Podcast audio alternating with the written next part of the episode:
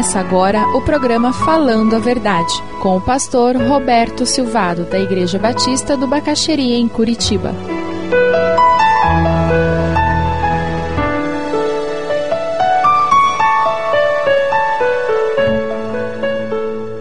Mateus 13. As parábolas são muito ricas porque elas nos contam histórias com as quais nós nos identificamos com muita facilidade. O ser humano ele aprende muito mais com histórias do que com teoria apenas. É por isso que muitas vezes você não lembra direito o que, que eu disse num sermão, mas aquela historinha você lembra. E quando você prepara um sermão você tem que ter muito cuidado, porque conforme a história que você conte, você pode tirar o centro do sermão do foco. E você pode enfatizar alguma coisa que não era necessariamente o que você gostaria de enfatizar. No Antigo Testamento também existem algumas parábolas. O que Jesus fez não foi novidade quando ele ensina através de parábolas. Era um método muito comum na época. Nós estamos estudando hoje a parábola conhecida como a parábola do semeador. Eu coloquei seis palavras que resumem o que existe nessa parábola: solo, semente e semeador. Coração, palavra e discípulo. Continuando aqui aqui solo, semente, semeador, coração, palavra e discípulo. Uma parábola que, para aquelas pessoas daquela época, o que Jesus falou é como nós dizemos, chover no molhado. O que ele falou foi dizer o que todo mundo já sabia. Ele não agrega nenhuma informação nova antes de chegar na interpretação. E essa é uma das parábolas mais fáceis de pregar nela, porque Jesus conta a parábola e ele dá a interpretação de uma forma muito clara, direta, objetiva. Parece coisa de engenheiro, de contador. Dois mais dois é quatro, não tem o que inventar. Quando você pega a parábola do bom samaritano, quando você pega a parábola do filho pródigo, porque com muita facilidade você cai no terreno da alegoria e quando você começa a ler a Bíblia alegoricamente, é uma viagem na maionese. Porque quando você usa o critério da alegoria, qualquer coisa significa qualquer coisa. Então você pode dizer o que quiser. Por isso o método de interpretação alegórico não é utilizado pela maioria das pessoas que estudam com mais seriedade as escrituras, porque é um método muito perigoso. Quando você não tem uma interpretação direta da parábola como nós temos hoje, você tem que pegar o contexto do ensino de Jesus e trabalhar em cima dele de tal forma que você não faça Jesus dizer alguma coisa que ele nunca teve a intenção de dizer. O perigo da alegoria é que você pode torcer o texto bíblico e fazer ele dizer coisas que Jesus nunca quis dizer. Mas porque a alegoria te dá essa liberdade, então você viaja e inventa. Esse texto é mais simples. E por isso que nós vamos estar conversando, porque Deus vai nos usar nesse processo, cada um de nós, para compartilhar, mencionar, chamar a atenção, e eu tenho certeza. E dessa forma nós vamos aproveitar ainda mais aquilo que Jesus nos deu. Mateus 13. Naquele mesmo dia, Jesus saiu de casa e assentou-se à beira-mar. Reuniu-se ao seu redor uma multidão tão grande que por isso ele entrou num barco e assentou-se. Ao povo reunido na praia, Jesus falou muitas coisas por parábolas, dizendo: O semeador saiu a semear. Enquanto lançava a semente, parte dela caiu à beira do caminho, e as aves vieram e a comeram. Parte dela caiu em terreno pedregoso, onde não havia muita terra, e logo brotou, porque a terra não era profunda. Mas quando saiu o sol, as plantas se queimaram e secaram porque não tinham raiz. Outra parte caiu entre espinhos que cresceram e sufocaram as plantas. Outra ainda caiu em boa terra, deu boa colheita, cem, sessenta e trinta por um. Aquele que tem ouvidos para ouvir, ouça. E mais adiante, Jesus explica essa parábola. Veja no versículo 18. Portanto, ouçam o que significa a parábola do semeador. Quando alguém ouve a mensagem do reino e não a entende, o maligno vem e lhe arranca o que foi semeado em seu coração. Esse é o que foi semeado à beira do caminho. Quanto ao que foi semeado em terreno pedregoso, esse é aquele que ouve a palavra e logo a recebe com alegria. Todavia, visto que não tem raiz em si mesmo, permanece pouco tempo. Quando surge alguma tribulação ou perseguição por causa da palavra, logo a abandona. Quanto ao que foi semeado entre os espinhos, este é aquele que ouve a palavra, mas a preocupação dessa desta vida e o engano das riquezas a sufocam, tornando-a infrutífera. E finalmente, o que foi semeado em boa terra, este é aquele que ouve a palavra e a entende, e dá uma colheita de 100, 60 e 30 por um.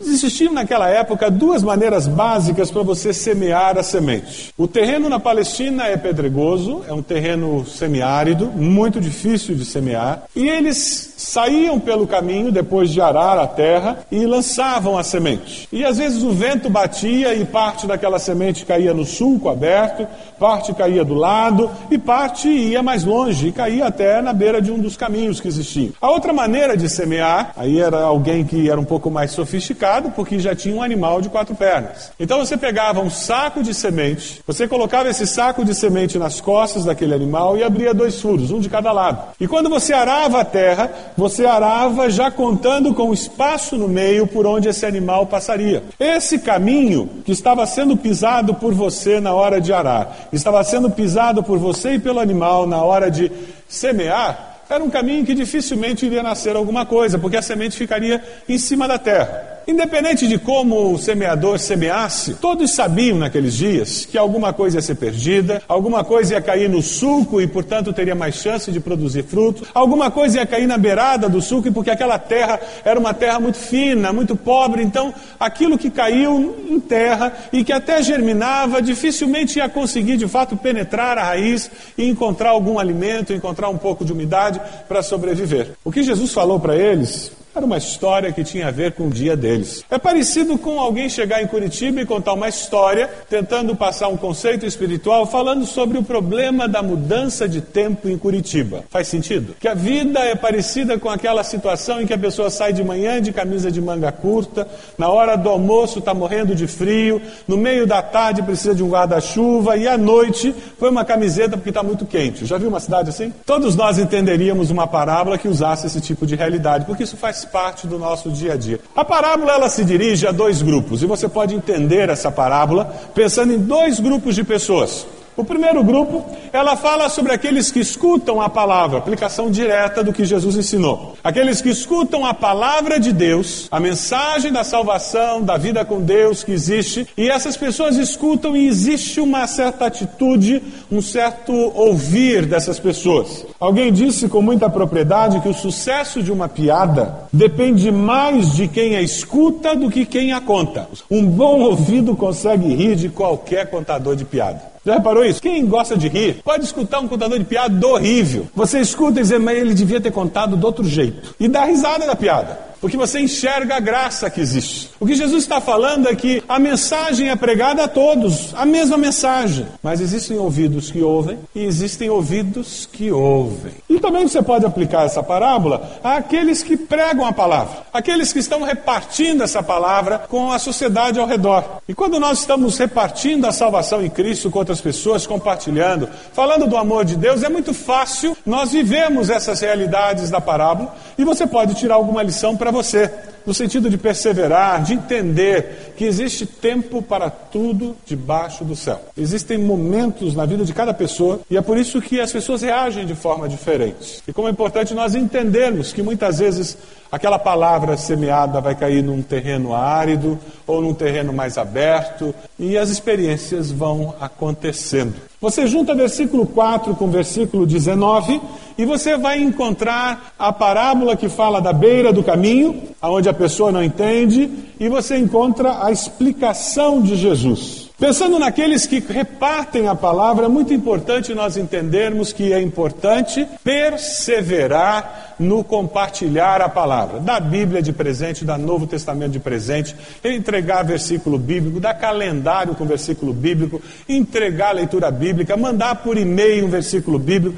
Faz de qualquer maneira colocar um quadro na sua casa com texto bíblico, porque a palavra de Deus ela não volta vazia. É muito importante nós perseverarmos no repartir. A fé vem pelo ouvir o quê? A palavra de Deus. Como ouvirão se não tem quem pregue? Como é importante nós entendermos isso. Não é autoajuda, não é frase bonita, e existem frases que são bonitas, existem poesias belíssimas, e a gente não tem nada de errado você gostar dessas coisas, mas lembre-se que é a palavra que tem poder de dar vida eterna. Mas nada faz isso. Por isso que nós temos que estar prontos para explicar a razão da esperança que há em nós. Falamos tanto em você ter um período diário, devocional, de leitura da Bíblia. Sabe por quê? Porque essa palavra tem que transbordar na sua vida. Se você está vazio dela, como que você vai dar o que não tem? Como é importante nós valorizarmos essa palavra. Mas você já reparou que a gente está sempre inventando alguma desculpa para que nós, de alguma forma, sejamos expostos a essa palavra? Quantas horas por semana você gasta com a palavra. Essa palavra tem que encharcar o nosso ser, de tal forma que o nosso viver seja consequência disso, seja um reflexo da presença da palavra.